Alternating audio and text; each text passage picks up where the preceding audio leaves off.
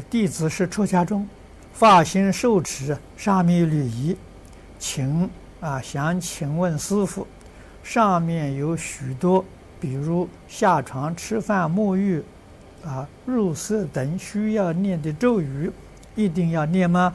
还是念佛就可以？应如何观想？念佛就可以。啊，可是这些。仪规意义精神一定要懂得，啊，沙弥礼仪不是很容易做得到的，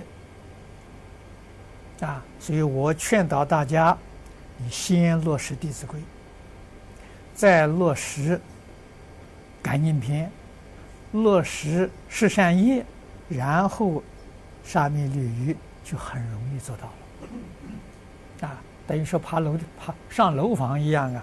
沙弥律仪是第四层的，你下面一二三层没有，你就想到第四层的，是很不容易的事情，啊，一定要循序渐进，啊，一层一层呢向上提升，这是正确。